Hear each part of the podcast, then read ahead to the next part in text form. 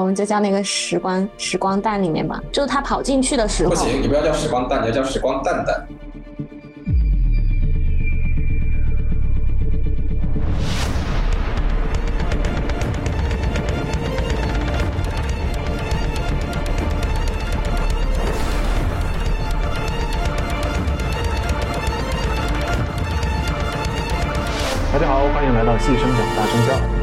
们这一期节目讲的是闪电侠，片长一百四十四分钟，发行版本有只有二 D 啊，IMAX Cinity 中国剧目，也是涵盖了全部的版本。嗯，评分 IMDB 七点四，豆瓣还没有开分，但是应该不会低。我们今天就开始吧。大家好，我是看着 Barry 的脸全程出戏小明哥的小美。大家好，我是从小跑五十米没有突破过七秒的小帅。哦，距离我们一百期节目那个别忘了说啊。大家好，我是没有完全沉浸到电影里面的大壮，可能中途会有很多走神的部分。好，有个点我们忘了说了，距离我们一百期节目还有九十不对，还有八十九期。嗯，八十九期。对，感谢各位观众老爷们的支持，尤其是在 B 站上面还给我们投了两个硬币的朋友们，非常感谢。对得起小美电脑的高功耗运转。对的，我们待会第一百期的时候会推出一一期彩蛋，会公布小美的长相。哪有啊？应该是我们在第一百期的时候可以抽幸运观众送一下衍生品之类的，送送电影周边。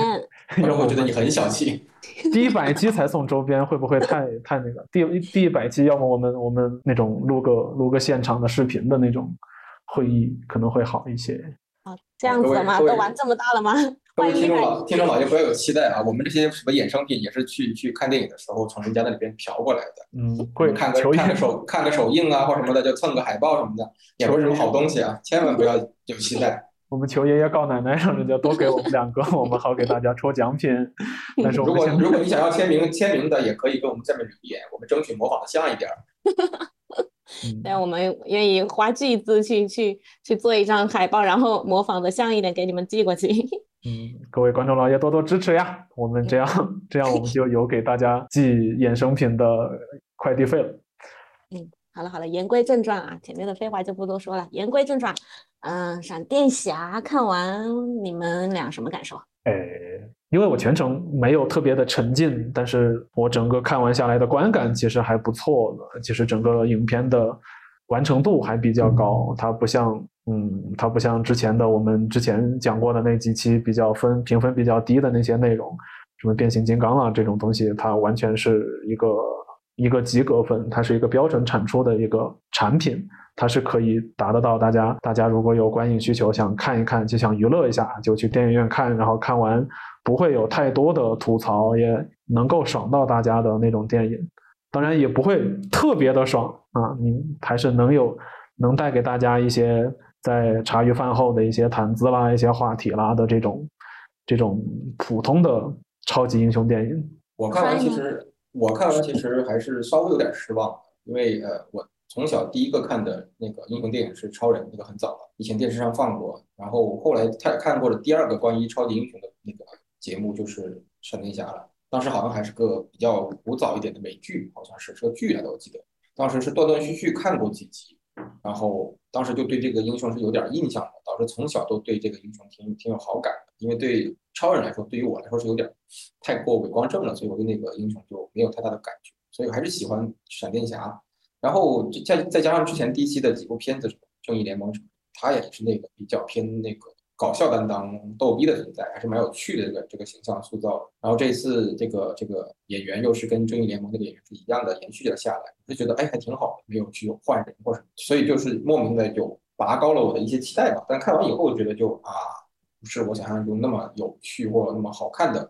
一个就是闪电侠的电影。因为这两年大家看这种就是跑的跑得快的这种英雄其实蛮多的，说闪电侠还有快银、快银什么的，当时快银还是蛮。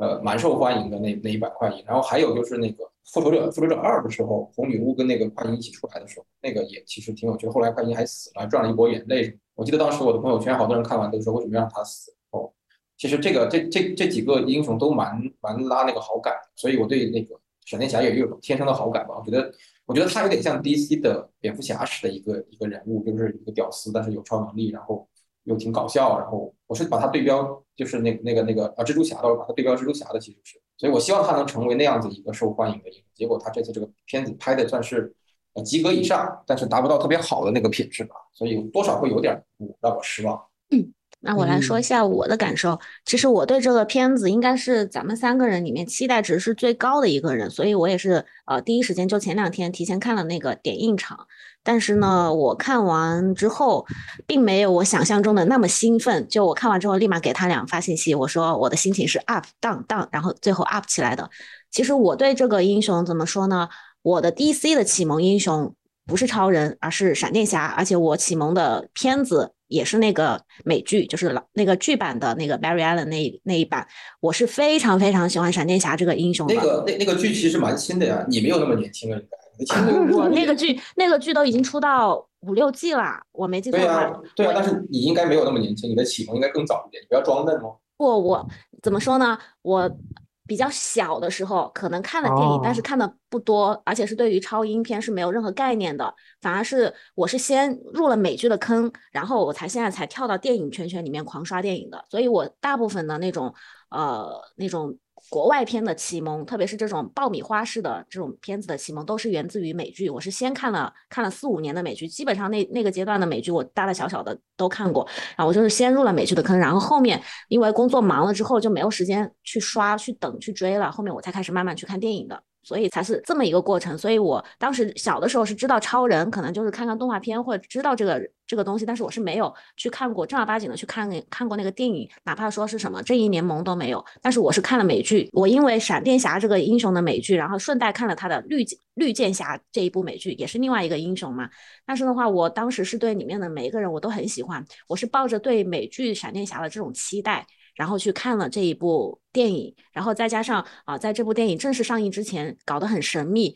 啊，每次什么提前看片场，然后 B 站很超多 UP 主都是给了非常高的评价，然后就包括外媒呃提前释放出来的口碑也特别赞，说是 DC 这几年的最佳啊之类之类的。然后我的期待值是拉的还是挺被拉的还是挺高的，但是我看完之后，我我我觉得它是一部还不错的。呃，超英片也是说，也可以说的是在 DC 这几年也算不错的上上上层的片子吧。但是我觉得并没有给我觉得说哇，一出来很激动很兴奋。我一开始还跟他们俩说，我说啊，以后我们录一个看完点映场 reaction 的视频。但是我看完之后完全忘记这个事情了，也有可能是因为我觉得我没有兴奋到那种点吧。对，啊，他们外媒还有中国媒体、点映媒体看完出来的评价。都是全都是什么炸裂呀这种这种词藻加在上面吗？对，我还好我没有看到，我看到的话，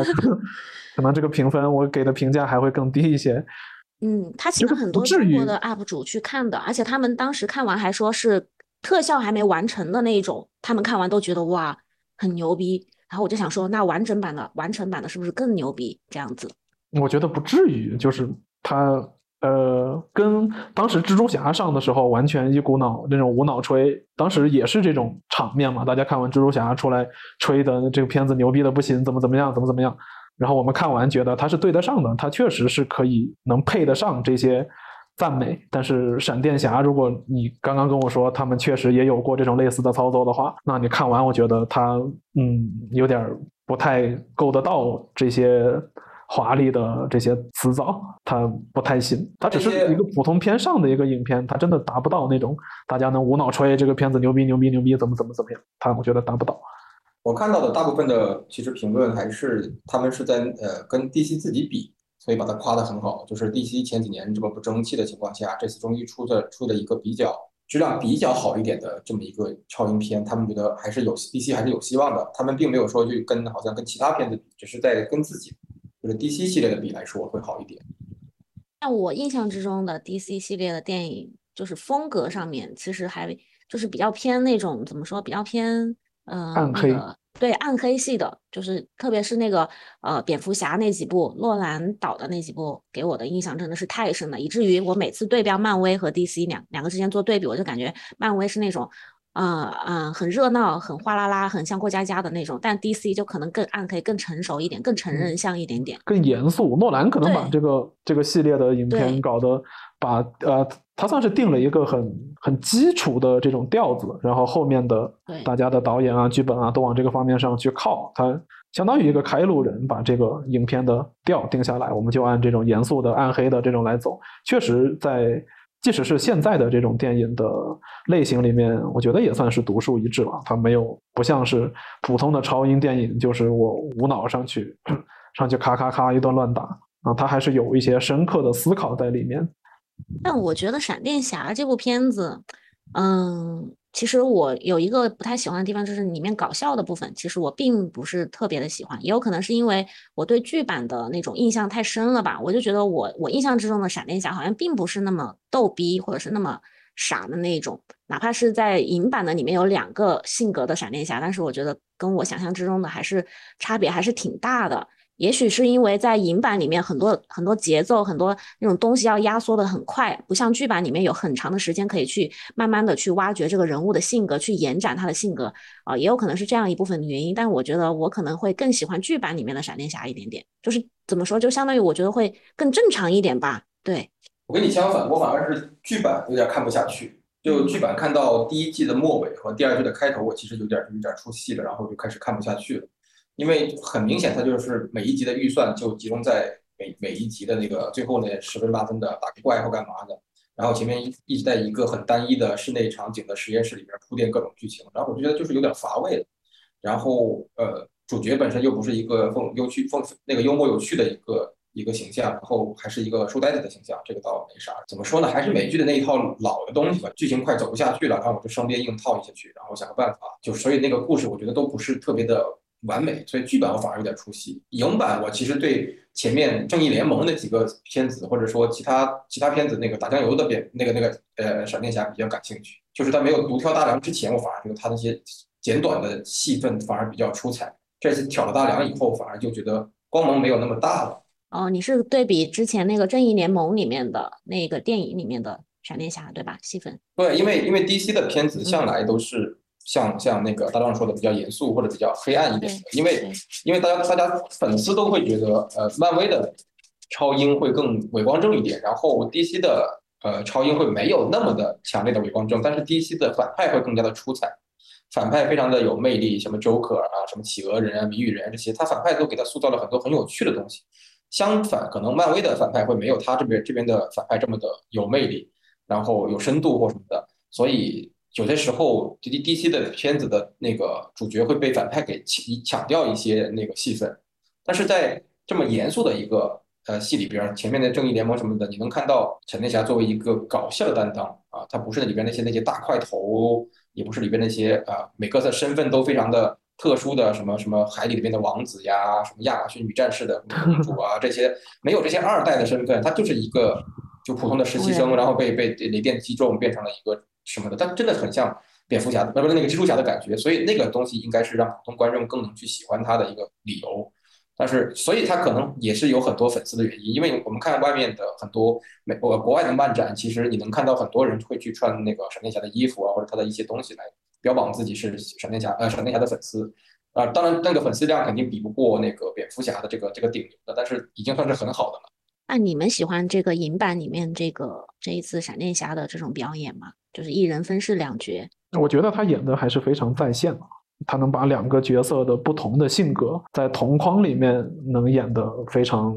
非常到位啊！他没有那种过度的去诠释啊，过度那种戏他没有过，就觉得他宁愿不够啊，他也没有不够的情况，我就觉得他刚刚好。就是一一般来说，演员的这种戏宁愿不够也不要过了啊！我觉得他把这个其实是处理的很好了。是不是不剧透就讲不下去了？开始剧透吧，兄弟们，赶紧的剧透吧！我觉得不是不是剧透的问题，是在在回想应该怎么去去说它的问题。这个片子它是很尴尬的卡在你觉得它嗯嗯很好，或者又觉得它没有那么好的那个中间中间点临界点那个位置，不上不下的。就像我刚刚开始就说，我看这个片的心路历程，就是一开始我看的时候很兴奋，然后到了中间第二段和第三段的时候，我整个人都是垮下去的，就是感觉嗯也就这样，就是嗯没接上刚开始的那种哇眼前一亮的感觉，但是呢又是在最后啊那个什么就是有开始反转的那个地方，包括最后的彩蛋那个地方。就又稍微把我的兴奋值又稍微拉回来了一点点，才导致我没有给这个片差评的那种那种级别吧。让你兴奋的点是因为你终于见到了梦中的梦中想见的人吗？那我兴奋的点是，我觉得它的剧情有了一点点小的反转，而它的反转就是它的高潮。就我当时看，你你刚开始你你你说你说 up up 当当 up 的那个第一个 up 是因为你你见到了他是吗？就是第一幕戏他展示了自己的自己的超能力。对我比较兴奋的点就是我在大荧幕上面看到了闪电侠这个英雄以及他的那个技能。你知道剧版的。特别粗糙，因为军那个什么经费有限嘛，就每次到他那个技能，就是他显示他速度的那些特效什么，其实都做的就做的很就是很普通嘛。但是呢，影版的就真的是弥补了我看剧版在特效上面的遗憾，所以我当时会看到觉得说啊，眼前一亮，果然是有钱的，就是不一样，连特效都能多多花点钱去做，是很很好看的。但是呢，就是可能就是。特效的那种兴奋劲一过，我就开始回归到剧情里面，反倒是觉得剧情上面的这种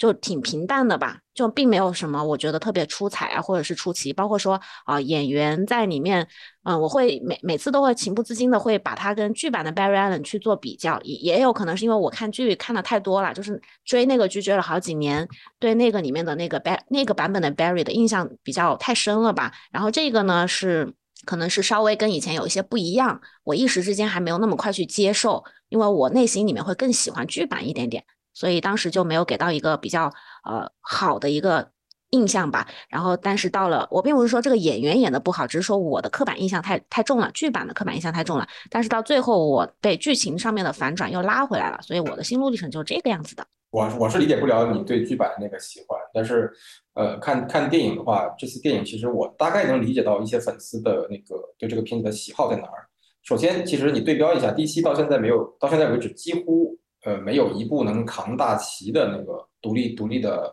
作品。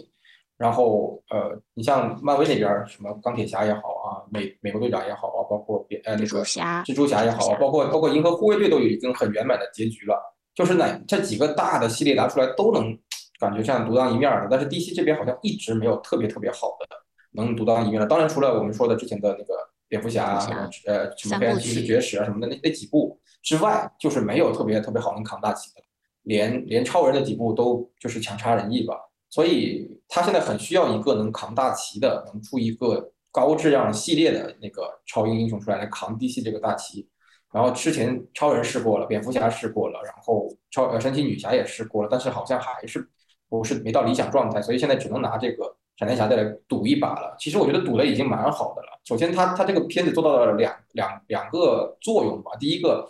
我觉得他把人物的那个塑造的呃故事塑造的还挺好的，人物也塑造的挺好的。你像我们当初第一年第一次看钢铁侠的时候，那个是漫威宇宙的开端。我们看钢铁侠一的时候，其实也是。觉得他一把那个钢铁侠塑造的很很完整，那个人设富二代的人设，包括后面他开始呃转变，然后然后造盔甲回去复仇也好什么也好，就是他整个人的那个成长会变得很很丰满。然后他最后彩蛋喊了一句“我是钢铁侠”什么的，那个就是把整个片子就立住了。然后其实你看闪电侠其实也是有点这种感觉的，他中间虽然那段两个闪电侠的那个戏份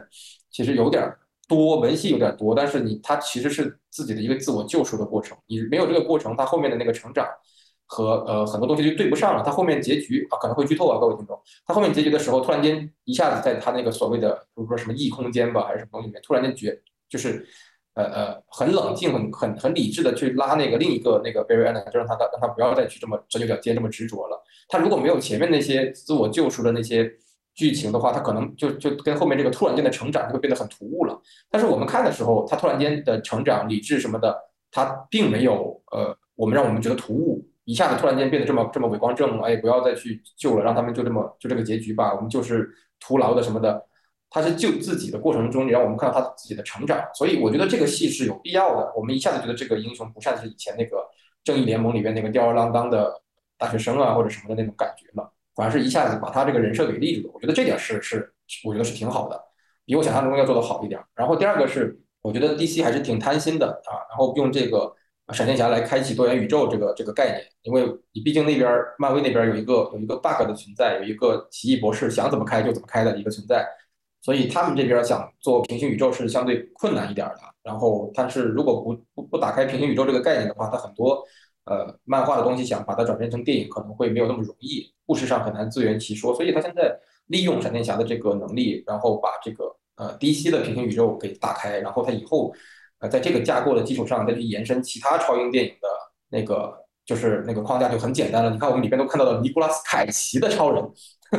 那个致敬是不是？对，那个尼古拉斯好像是第七代还是第八代超人，他演过。他没有演这个，这个是个这个是个烂尾的一个项目，对对，一直没演成。然后这里面让他让他让他致敬一下是吧？弄出来了，对。然后我们还看到最早期的黑白的超人，还有那个戴着钢盔的、戴着锅顶钢盔的闪电侠，就是他利用这个闪电侠的这个能力，把这个宇宙都给打开了。那以后其实就有很多很有趣的东西可以看。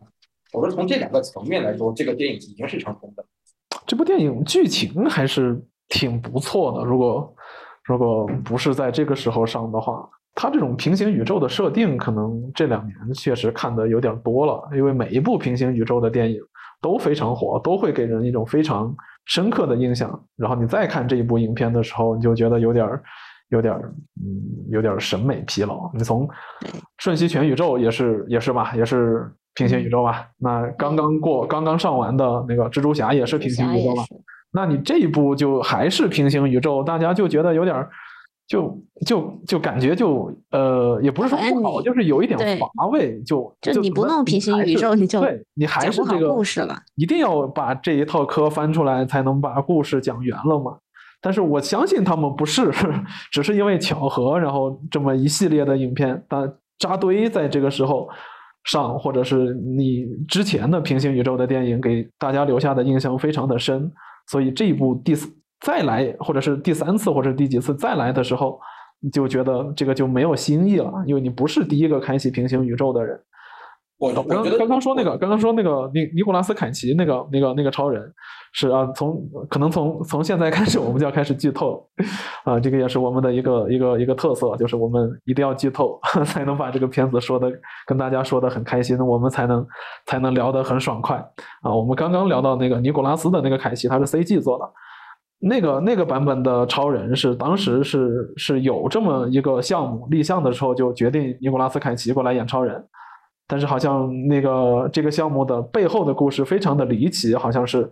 好像是制片人还是谁，他们要求要求那个这一版本的超人不能飞，然后然后还不能穿不能穿紧身衣，还是不能穿什么，就就就就所有人都觉得这个事情很奇怪，然后后面这个项目就一直拖拖拖拖拖。就不了了之了，所以大家能看到的就只有当时尼古拉斯凯奇的试装照，他穿着超人那套衣服拍了几张照片，然后就一直有这个传说他要演超人。在这部影片里面，大家要把这个梗翻出来再炒一下，其实大家就圆了大家一个心愿，就包括里面他他还他还打的那个大蜘蛛，也是当时那个剧本里面设定的，就是你你演这个蜘蛛侠可以，但是你 你的反派是一个超级巨大的蜘蛛，然后所有人都不理解。嗯，最后这个项目就流产，然后在这部影片里面，大家把这个梗原翻的刨出来，然后给大家秀了一波，其实是让大家高兴高兴。其实这个片子里面圆了很多 DC 粉丝的梦，哎，就包括里面呃蝙蝠侠，我觉得应该算是一个很大的亮点了。我们就抛开后面出现的各种以前的人物这种彩蛋不说，就光蝙蝠侠他的那些什么车呀，他的装备呀，不不不不，这个片子最大的彩蛋，最大的最大的彩蛋是蝙蝠侠本身。对啊，对啊，我是说，就是蝙蝠侠这个这个人物，他好几代的都在这个片子里面出现，我觉得应该是很多 DC 粉会狂加分的一个项，我觉得。哇，那个是 Michael Keaton 啊，那个是八九年最经典的蝙蝠侠，然后他老了，他也会自己老了，我天呐。对，我觉得这个点是我很喜欢的，就是我喜欢看到老蝙蝠侠那种力不从心。的那种那种状态，然后又很贴合他这个主题，就这个片子后面那个结尾那个主题又很贴合，我觉得真的非常非常适合。我当时看到这个地方，其实我是有被感动到的。就我从片，嗯，从片子的立意和深度来说，它比很多漫威片都做的好多了，已经。对，没有那么浅，没有那么浅了。嗯，所以我觉得他也是这个片子里面选择角色，就是选择哪个英雄来跟闪电侠这个这个单。单独立项的这个电影来来配合的一个非常成功的一个点，你说你要选个海王，你要选个神奇女侠，或者是去哪怕是超人啊，我都觉得没有那个蝙蝠侠跟他做 partner 更合适。我觉得这个点是这个片子非常非常加分的一个项。那肯定是一个有钱的跟一个屌丝的搭配才最最喜人的。你看，你看那个谁，钢铁侠跟蜘蛛侠也是屌丝加有钱人啊。对，是的，就是说说说说个更难听点的，你你就不能说难听，说个更更接地气儿。你看我们当年看什么人在囧途，不就是一个屌丝加一个有钱的吗？嗯，那就这种搭配搭配是价值观的一些巨大反差，然后对产生这种冲击，肯定是有冲突的才有意思的。包括像在剧版里面不也是嘛？那个闪电侠也是跟绿箭侠搭配，绿箭侠也是个超有钱的富二代，也是这样子，就是就是罗宾汉式的，就是罗宾汉式的那种劫富济穷。喜欢绿箭侠，对，总有一点那个。哎，那那是剧版的，这两个绿字绿字辈的我都不喜欢。嗯，但是绿箭侠他本身也是一个普通人，然后是因为有钱给自己升级各种装备，就跟蝙蝠侠其实是还挺像的，只是说绿箭侠可能没有蝙蝠侠那么出名，包括整个英雄的个性呀、那个样子呀、设定啊都没有蝙蝠侠那么的怎么说更加的吸引人吧？对。但是我是不不对不聊不聊那个像吸了毒一样的家伙。对，反正我就觉得说，嗯，在电影里面，我觉得，嗯，蝙蝠侠这个给我的好感真的是远远胜过闪电侠，真的太。虽然说，对，哪怕我没有看过这种老版的这种蝙蝠侠，我只看过诺兰版的这种，但是我是在剧里面被这个角色给感感动到的。它里面每一个每一个版本的蝙蝠侠都很出彩的，你刚开始出来的本阿弗莱克那个版本。就他他那个下巴，那我就觉得 那个像个屁股一样的下巴，特别 特别的标志性。因为小时候记人就是这样记嘛，他的下巴就特别就特别有特点。那个阿弗莱克的那个版本的蝙蝠侠也非常深入人心。到最后出来的呃乔治克鲁尼的那个蝙蝠侠也是也是有巨大的转变的。乔治克鲁尼其实也演过蝙蝠侠，就是那个蝙蝠侠那那那个版本的蝙蝠侠非常评价非常不好，差点他就断送了他的他的演艺生涯。但是我对乔治·克鲁尼这个演员不知道为啥有一种天生的好感，就觉得真的是长得好帅，好绅士。对，所以就他一出来，虽然哎呀以前有过一些不太好的表演，但是这个这个人就很你很难不喜欢他那个长相，就怎么看都不不呃不是那个不好的那种感觉，就有点像看是很普通的，但是你又感觉他很耐看，你就可以盯着他一直看好久的那种好看。对，就是帅哥，一路帅到老。所以当时他一出来的时候，我们那个场子好多人都在尖叫。一方面是尖叫这个这个乔治克鲁尼本人，对；一方面也是在尖叫这个彩，就是那个反转的出现。对，就很多很多很多男生都在那里尖叫，你知道吗？你们帅吗？嗯。哦，对，刚开始刚开始出来那个那个蝙蝠侠的的摩托车，我就觉得已经已经很帅了。我觉得那个是能戳中男生的点。超能戳中的好不好？你不知道我旁边坐一个男孩子，他一看到蝙蝠侠的车那个装备出来，哇塞，好激动，狂叫，很激动的。其实其实蝙就真的蝙蝠那个蝙蝠车蝙蝠汽车啊，没有出来溜一溜是有点可惜的。那一代是太经典的蝙蝠车了，然后是所有现在收藏蝙蝠车的蝙蝠侠粉丝最喜欢的一代。然后呃后面后面那个诺兰那一代，其实那个车就没有那么的有光环了。这一代的蝙蝠车在乐高之前是卖一千四还是哎不是一千一千二一千四一千二左右吧。然后绝版以后，现在涨涨涨涨到快两千了，好像。哇！就是那个乐高蝙蝠车已经是绝版了，然后现在好多人在收藏，那个真的是好帅，可惜没有拉出来溜一溜。这应该也是很。它还原它还原的很好，就是那个蝙蝠战机，它其实也是从洞上面跟蝙蝠一样掉了下来以后再展开双翼，它就是完全模仿了那个蝙蝠在飞之前的那个动作，就是不是原地起飞嘛？它肯定是要从那个那个洞上先跳下来，就是松开爪子，然后掉下来以后它再展开双翼飞嘛？它其实是在模仿那个蝙蝠。的那个姿势和动作的，其实很多东西都还原的很细，太帅了，太帅了！蝙蝠侠的装备真的是太帅。刚开始看我们看男生看零零七的感觉也是跟看蝙蝠侠差不多，就是秀各种装备，呃，各种奇奇思妙想的一些武器。但是到后面零零七有点拉胯，就还不如看看蝙蝠侠。而且这一代其实虽然是是老老了蝙蝠侠，但是其实在打戏的时候，也不知道是是替身还是什么吧，反正这一代反而让你觉得他打戏还挺。手脚还挺灵活，挺好看的。因为之前的那个本呃本超那一代的话，其实有时候打戏会有点有点看上去有点笨拙，就不是不是我们就是国内观众看武打片看多了那种喜欢看的打的更灵巧的那种感觉。本超那个就是真的是我的盔甲硬我就硬来，一拳一拳还给你那种。然后但是这一代的蝙蝠侠反而让我觉得他打的有点套路，有一点那种轻巧，像个像个就是蝙蝠侠侠的这种感觉。不是那个一个一个好像一个美式的肌肉猛男，然后跟你就是硬刚钢拳钢肌肉那种，所以这一代让我看的还蛮开心的。这部动作戏确实是确实是可以的，也但是也仅仅是蝙蝠侠。到后面女超人上的时候，女超人那些动作也觉得也挺生硬。女超人，你们喜欢剧中这个女超人这个角色吗？喜欢喜欢喜欢，特别的好看。我只喜欢她的，我只喜欢她的身材。对，就除开身身材这一块儿，你就说就放在电影里面讲这个角色。就就怎么说呢？就不能他他他角色太短了，基本上没有什么所谓的立不立得住了，真的是有点太太短了。他很工，只是个很像个工具人，对对对，很工具人。所以就是，但是他穿了那个那个那套超人的衣服以后，哦，这个形象真的是让人印象很深刻。因为真的就是直男一点说，真的身材很棒，看上去呃很很赏心悦目。就是在我的心目中，我会觉得啊，希望每一次以后的 DC 的片子都是女超人就好。这样子的话？直接干掉男超人了。当然，女性观众肯定不愿意，因为那样就没有什么翘臀啊、大胸肌可以看。但是，真的就是对男性观众来说，这个女超人还是真的很很赏心悦目的，很好看的，很好看的。真的，我觉得以后如果都是这一版女超人上的话，我是可以接受的。你们真的是啊！当然，对于男性观众来讲，刚开始出现的那个那个神奇女侠，大家也已经非常可能就已经非常开心。至少我看着也是挺开心。盖尔加朵也是真的好看。哎其实这个片子，因为嗯，之前这个片子就对外宣称就是相当于是 DC 的，就是前阶段呃的一个收官之作，然后开启了新一代的 DC 宇宙的一个开山之作嘛，所以他才会把各种英雄都拉出来溜一圈，然后通过闪电侠这个闪闪点闪点闪回这这么一个事情，这么一个故事，然后开启新的一个 DC 宇宙嘛，DC 系列嘛，后面就扎导接导了嘛，后面，所以的话。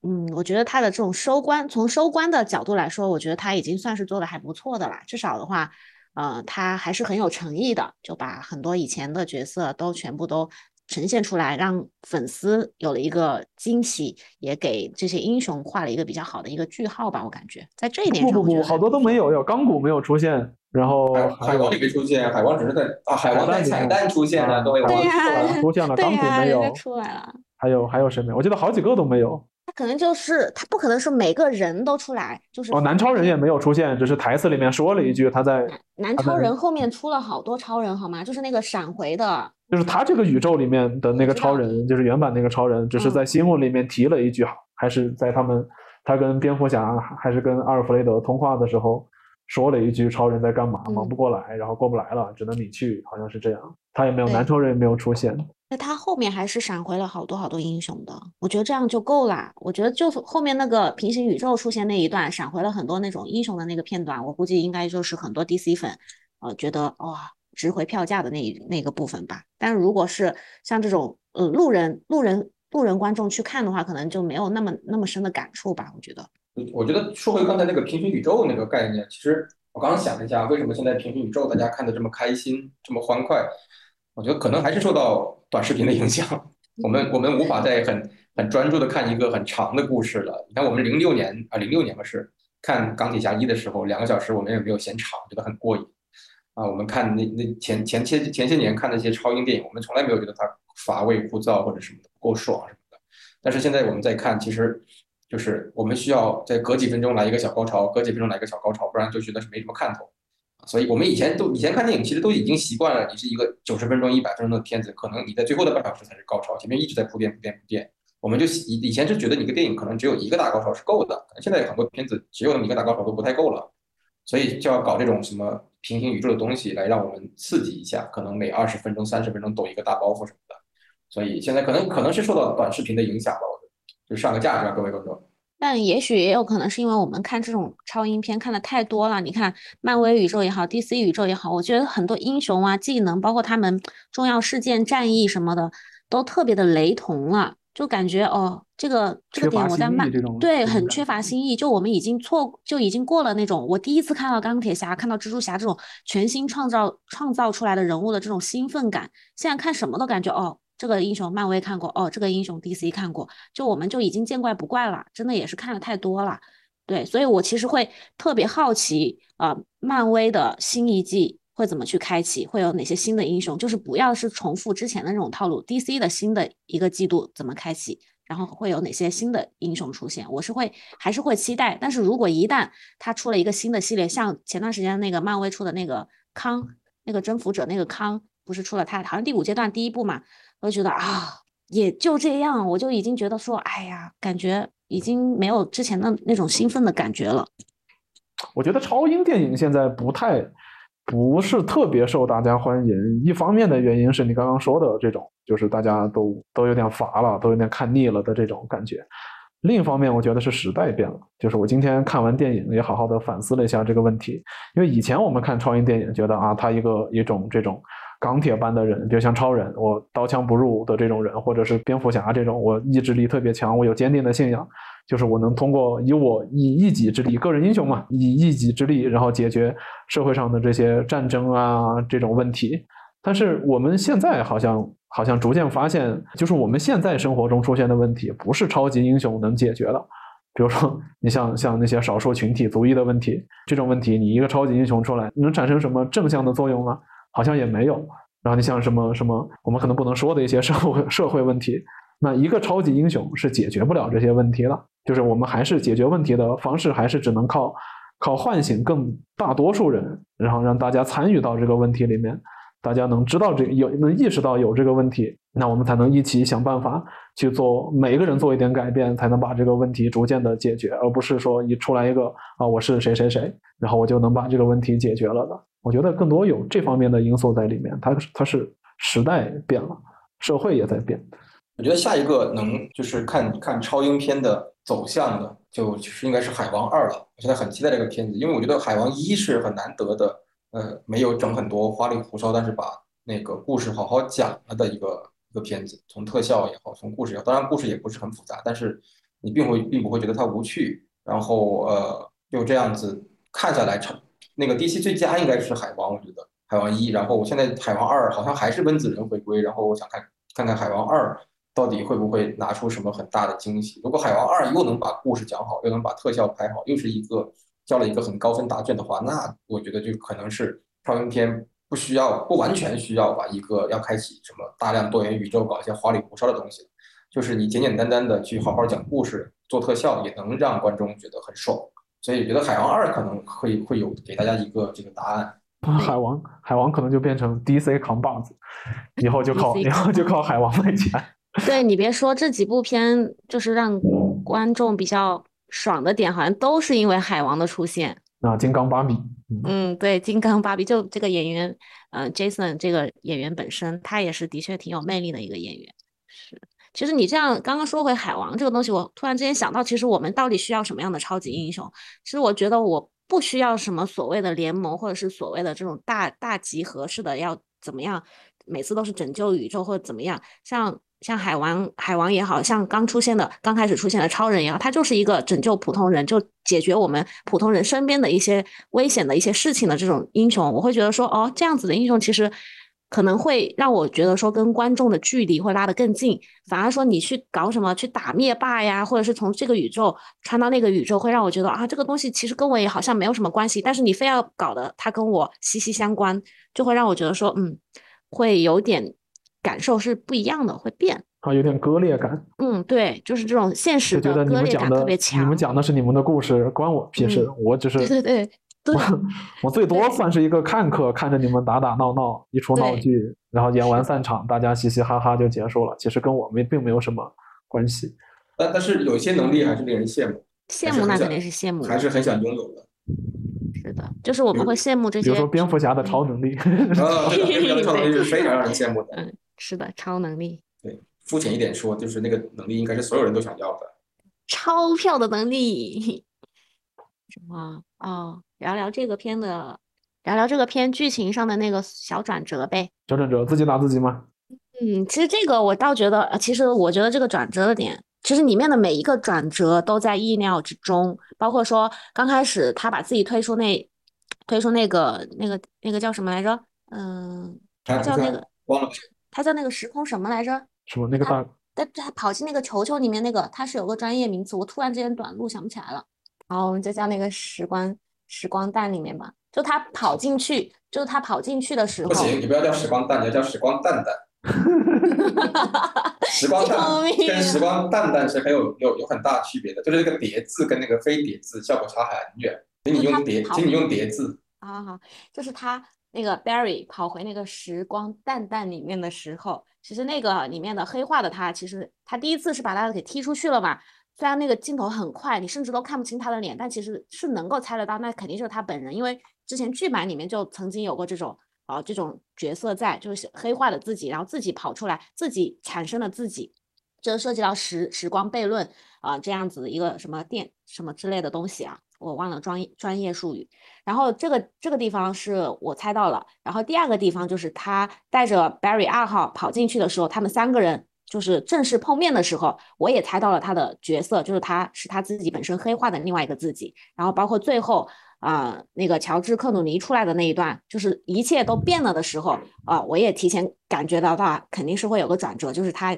其实跑到另一条时间线里面。当时我跟我朋友出来，他还在问我为呃最后结局到底是什么意思，然后我后面说哦，他其实是跑出了第三条时间线，我就给他解释了一下。对我觉得里面的转折都是在呃意料之中，但是呢，如果你不细究的话，可能会呃稍微有那么一点点延时，会觉得哦，原来还有一个小反转这样子。我只有在最后，他那个他手上插了个那个东西，那个什么什么什么鬼东西的时候，我才看到另外一个跟另外一个很像，我才我才我才猜得到他是那个他就是自己。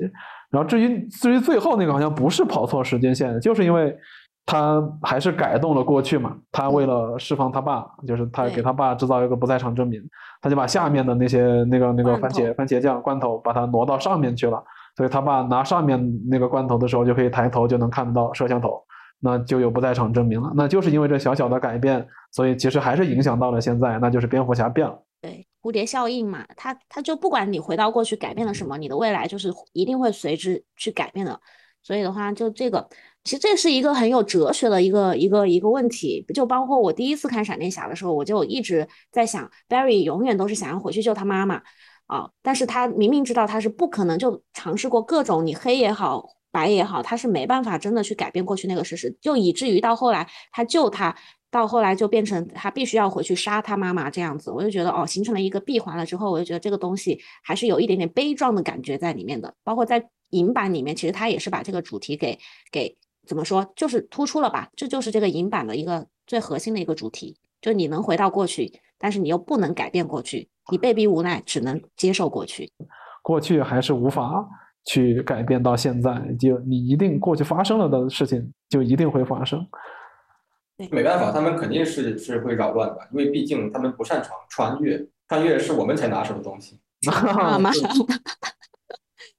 好莱坞怎么可能擅长穿越呢？穿越是我们是吧？那一个东西。但其实，在影版里面，就是在片子里面，里面好多次都提到的那个回到过去。呃，和那个《回到未来》这部电影，就这个系列的电影，我觉得这个算是在早期电影里面以时间，就是穿越时间这个这个点来做电影比较经典的啦，很经典啦。是啊，但是他那个其实后来被人诟病过，说是那个那个所谓的时间线回到未来、回到过去，其实是跟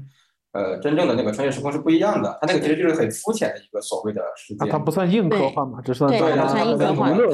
他说白了，跟哆啦 A 梦差不多的。但是，但是他就是得益于他这个他这个故事跟剧情讲的有趣，然后他那台车什么的搞得很花里胡哨，那时候被雷劈一下什么的，那你看着很紧张，所以他真的是得益于那个片子质量整体高，所以大家就几乎忽略掉了他那个所谓的物理物理理论的东西了。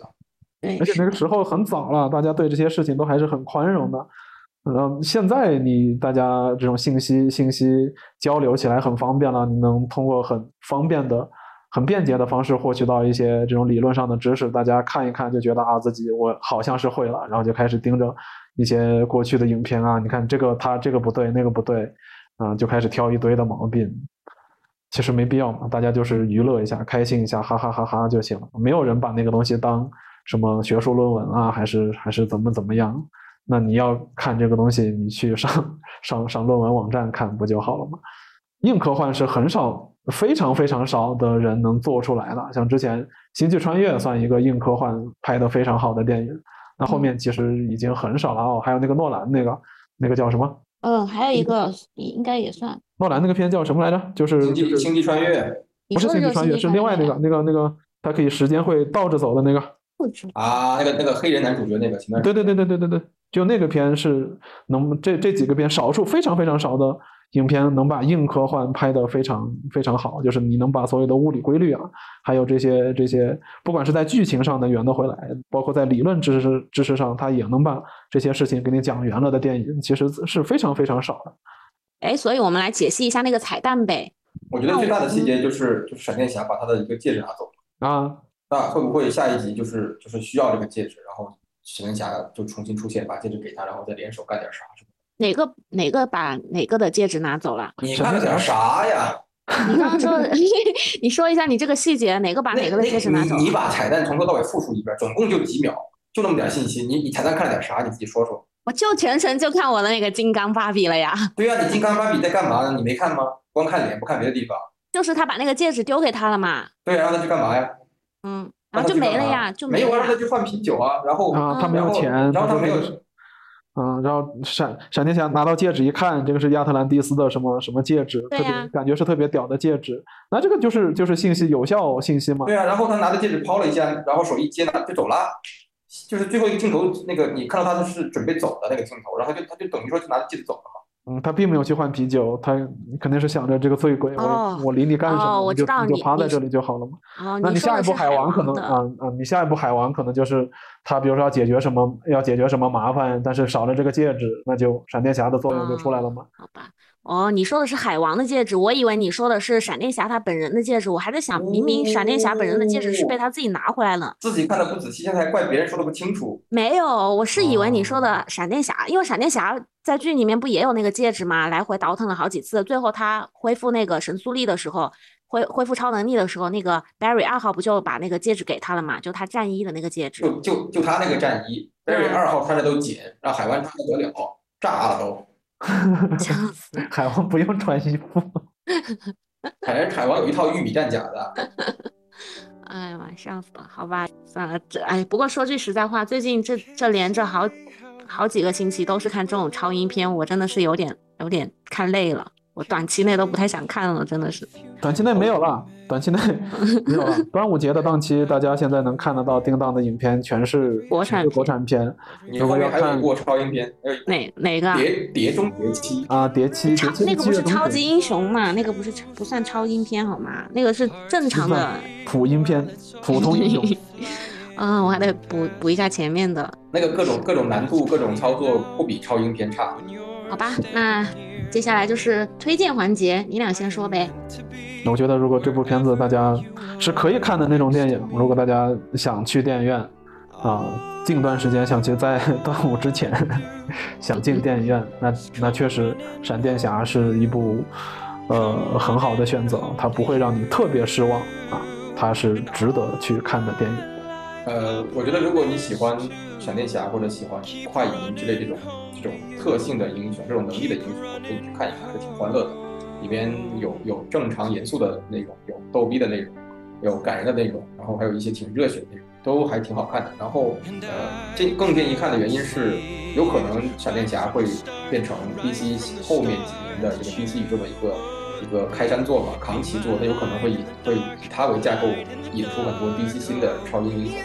或者质量更好的超英片，所以。这个就是就是这个带头的片子，还是得看一看。那我的话呢，如果是推荐大家去看的话，会建议你们不要把预期调得太高，平常心去看，反而你可能会收获到更多的一些惊喜。那当然，如果是有像我这种因为剧粉而去追影版的，那我会建议你尽量在看的时候，把两个之间不要做太多的比较啊，好好享受影版的这一版闪电侠就好了。嗯，好的。那行呗，那我们今天的节目就到这里喽，可以可以收工了，收工了，朋友们。好，大家拜拜。嗯，拜拜，拜拜。